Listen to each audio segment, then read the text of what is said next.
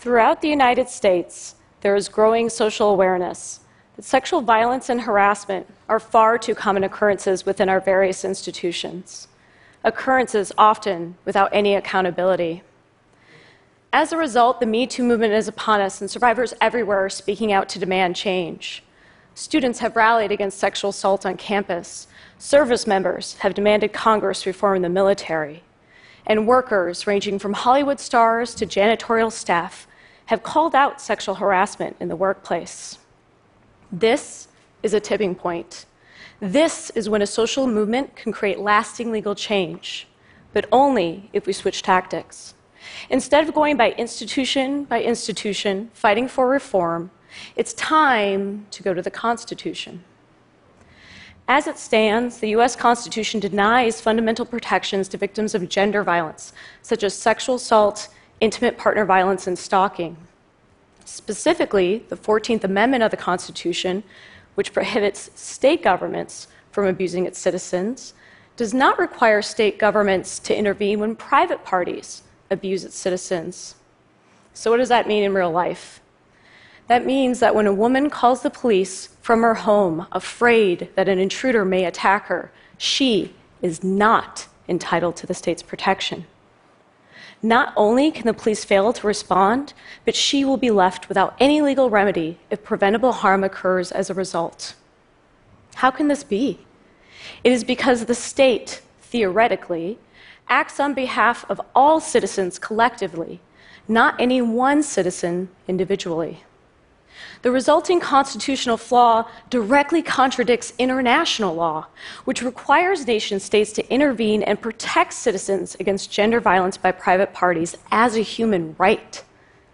Instead of requiring intervention, our Constitution leaves discretion, discretion that states have used to discriminate systemically to deny countless victims any remedy. Unlike what you may have seen on Law and Order SVU, Justice is rare for victims of gender violence. And even in those rare cases where law enforcement has chosen to act, victims have no rights during the resulting criminal process. You see, victims are not parties in a criminal case. Rather, they are witnesses, their bodies evidence. The prosecution does not represent the interests of a victim. Rather, the prosecution represents the interests of the state and the state has the discretion to dismiss criminal charges, enter lax plea deals, and otherwise remove a victim's voice from the process because, again, a state, theoretically, represents the interests of all citizens collectively and not any one citizen individually.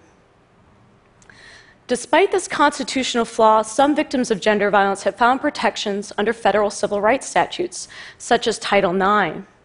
Title IX is not just about sports. Rather, it prohibits all forms of sex discrimination, including sexual violence and harassment, within educational programs that accept federal funding. While initially targeting sex discrimination within admissions, Title IX has actually evolved over time to require educational institutions to intervene and address gender violence when committed by certain parties, such as when teachers, students, or campus visitors commit sexual assault or harassment.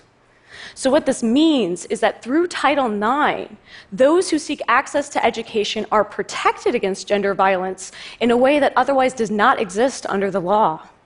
It is Title IX that requires educational institutions to take reports of gender violence seriously or to suffer liability. And through campus level proceedings, Title IX goes so far as to give victims equitable rights during the campus process, which means that victims can represent their own interests during proceedings rather than relying on educational institutions to do so. And that's really important because educational institutions have historically swept gender violence under the rug, much like our criminal justice system does today. So while civil rights protect some victims, we should want to protect all victims. Rather than going institution by institution fighting for reform on campus, in the military, in the workplace, it's time to go to the Constitution and pass the Equal Rights Amendment. Originally proposed in 1923, the Equal Rights Amendment would guarantee gender equality under the law. And much like Title IX on campus, that constitutional amendment could require states to intervene and address gender violence as a prohibited form of sex discrimination. While the Equal Rights Amendment did not pass in the 1970s, it actually came within three states of doing so. And within the last year, at least one of those states has ratified the amendment because we live in different political times. From the Women's March to the Me Too movement, we have the growing political will of the people necessary to create lasting legal change. So, as a victims' rights attorney fighting to increase the prospect of justice for survivors across the country, and as a survivor myself, I'm not here to say time's up. I'm here to say it's time. It's time for accountability to become the norm after gender violence. It's time to pass the Equal Rights Amendment so that our legal system can become a system of justice. And Me Too can finally become no more. Thank you.